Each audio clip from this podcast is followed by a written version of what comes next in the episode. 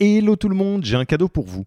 On a construit un toolkit que vous pourrez envoyer à vos managers pour qu'ils se forment tout seuls au management et qu'ils gagnent en autonomie. Concrètement, c'est une version do-it-yourself de notre programme de formation au leadership. On a pris notre formation, on en a fait une version écrite sur Notion, une version vidéo avec plus de 9 heures de bonnes pratiques managériales et même une version podcast pour devenir super fort en management en faisant son running. Beaucoup de gens vendent ce genre de truc, nous on pense que ça doit être gratuit. Pour avoir accès à tous ces bonus, il vous suffit d'aller sur www.yaniro.co bonus, B-O-N-U-S, et on ne vous demandera même pas votre email. Sur ce, je vous laisse avec l'épisode du jour. Le meilleur outil pour être sûr d'y voir clair quand il s'agit de définir son cap, c'est de bien écrire son plan de match. Attends, écrire son plan de match comme en football ou en basketball par exemple?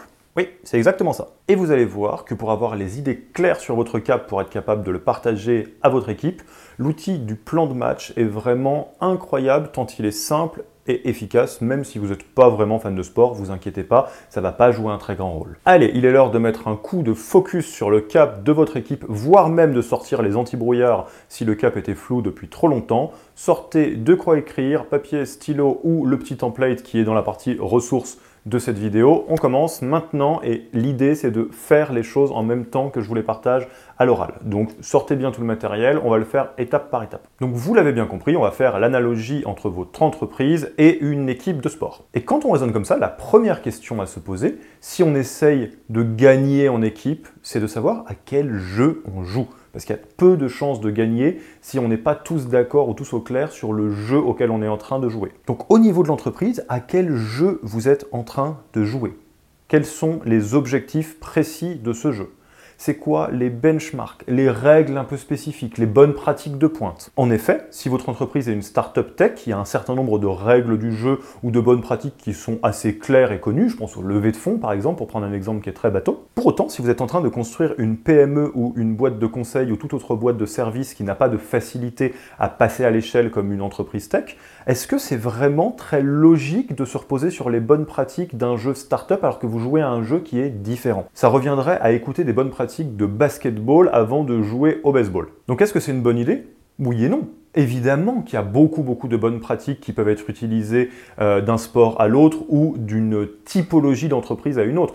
Une entreprise de conseil peut très bien appliquer beaucoup de choses qui fonctionnent en startup à partir du moment où vous êtes bien conscient qu'il s'agit d'un sport différent et que vous ne pouvez pas copier-coller les pratiques. Mais là, c'est exactement pareil. Vous ne pouvez pas faire l'économie de vous poser la question du jeu auquel joue l'entreprise avant même de parler de l'objectif. Juste quelles sont quelque part les règles de base du type de jeu dans lequel vous vous retrouvez. Pour prendre un exemple basique, si votre jeu de base c'est la boulangerie, par exemple, Évidemment que le fait d'appliquer des bonnes pratiques startup, de growth hacking ou autre peut être intéressant, il y a plein de choses à gagner, mais si vous ne respectez pas les règles fondamentales de votre jeu, comme par exemple la localisation de votre boulangerie, est-ce qu'il y a du passage ou pas, ça va très très mal se passer parce que vous jouez un jeu en essayant de ne pas suivre les règles de base. Donc sur votre feuille, écrivez en gros en haut de la page le jeu auquel joue votre entreprise. Pas la stratégie, pas l'objectif, le jeu. Si c'est bon, on peut passer à la suite. Au sein de ce jeu, quel est l'objectif final de votre entreprise, le Graal local à atteindre?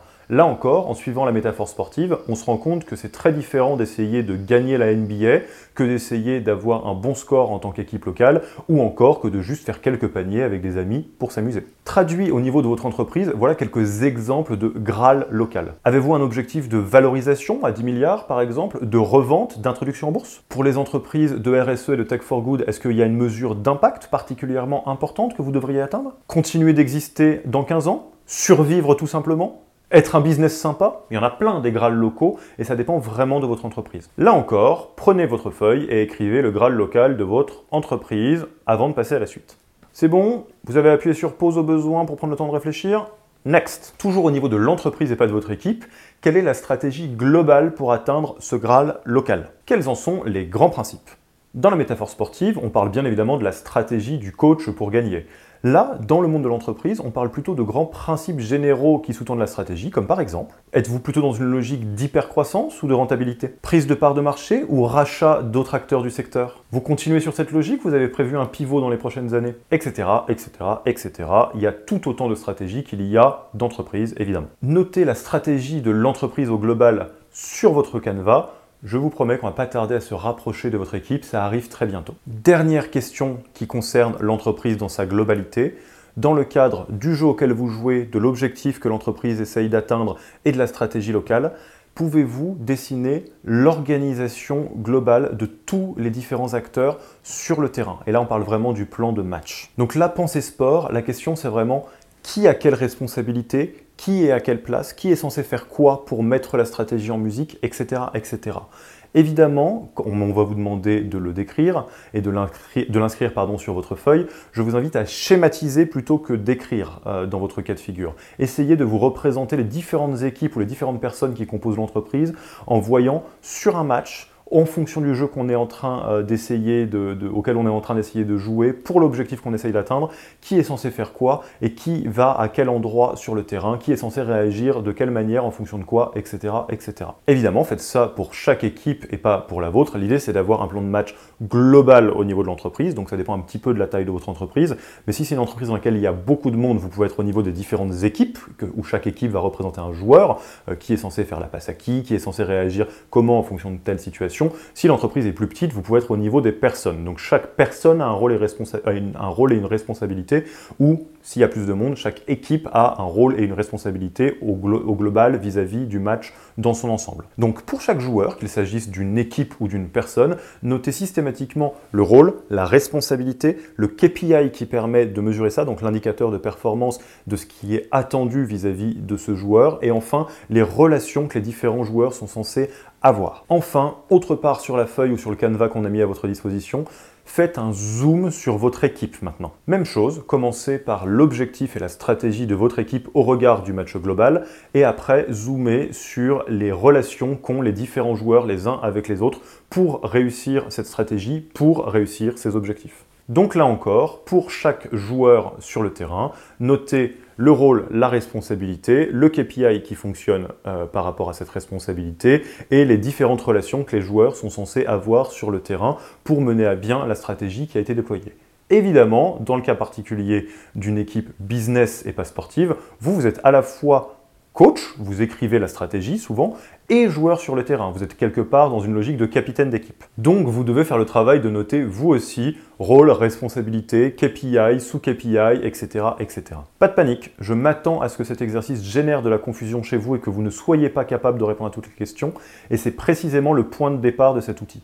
Arrivez à cibler quelles sont les zones d'ombre sur le tableau, qu'est-ce qui vous empêche de construire un plan de match Et je vous le donne en mille, c'est votre job que de trouver les réponses aux questions qui n'en ont pas encore. Et là, il n'y a que deux variantes de la même chose. Soit vous pouvez trouver les réponses à ces questions, soit en allant voir N plus 1, N plus 2, fondateurs, dirigeants de dirigeants ou les équipes d'à côté, soit et eh ben en fait, c'est de votre responsabilité de trouver les réponses à ces questions et vous devez vous plonger dans toutes les techniques, toutes les différentes stratégies qui vous permettent d'apporter des réponses à ces questions. Vous devez donc vous pencher sur la stratégie de l'équipe si vous n'en avez pas, peut-être benchmarker sur euh, des entreprises hors de votre entreprise à vous pour comprendre comment font les autres, etc. etc. Bref, les questions sans réponse, soit elles ont déjà des réponses et vous ne les connaissez pas, soit elles n'ont pas de réponse et c'est à vous de les trouver. Rappelez-vous, si vous êtes Christophe Colomb sur votre navire, vous ne pouvez pas ne pas avoir de réponse quand, on vous demande où on va. C'est votre job, donc il faut avoir des réponses. Et c'est là où on comprend l'intérêt de passer du temps en dehors de l'entreprise, de benchmarker, d'avoir des groupes de pairs, etc.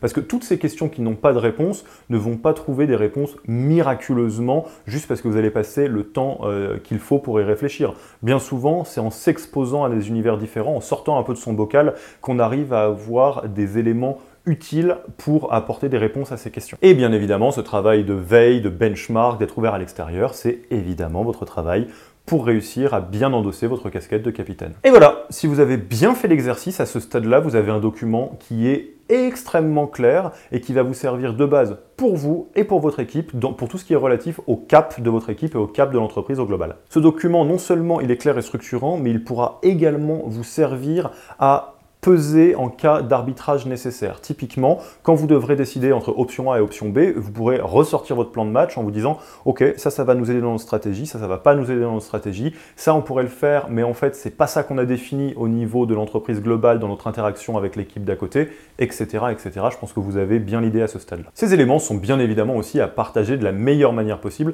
à toute votre équipe pour que vous puissiez partager une visualisation complète et extrêmement claire de ce plan de match. Donc une fois que vous avez ça en tête, trouvez la bonne manière de le présenter à votre équipe pour leur permettre eux-mêmes de prendre les bonnes décisions dans leur quotidien au regard du schéma global. Donc n'oubliez jamais que dans votre rôle de capitaine, vous êtes à la fois joueur sur le terrain et coach de l'équipe, donc vraiment capitaine du navire. Hein. vous avez un rôle euh, d'être membre de l'équipage et de leader l'équipage, ça c'est toujours vrai.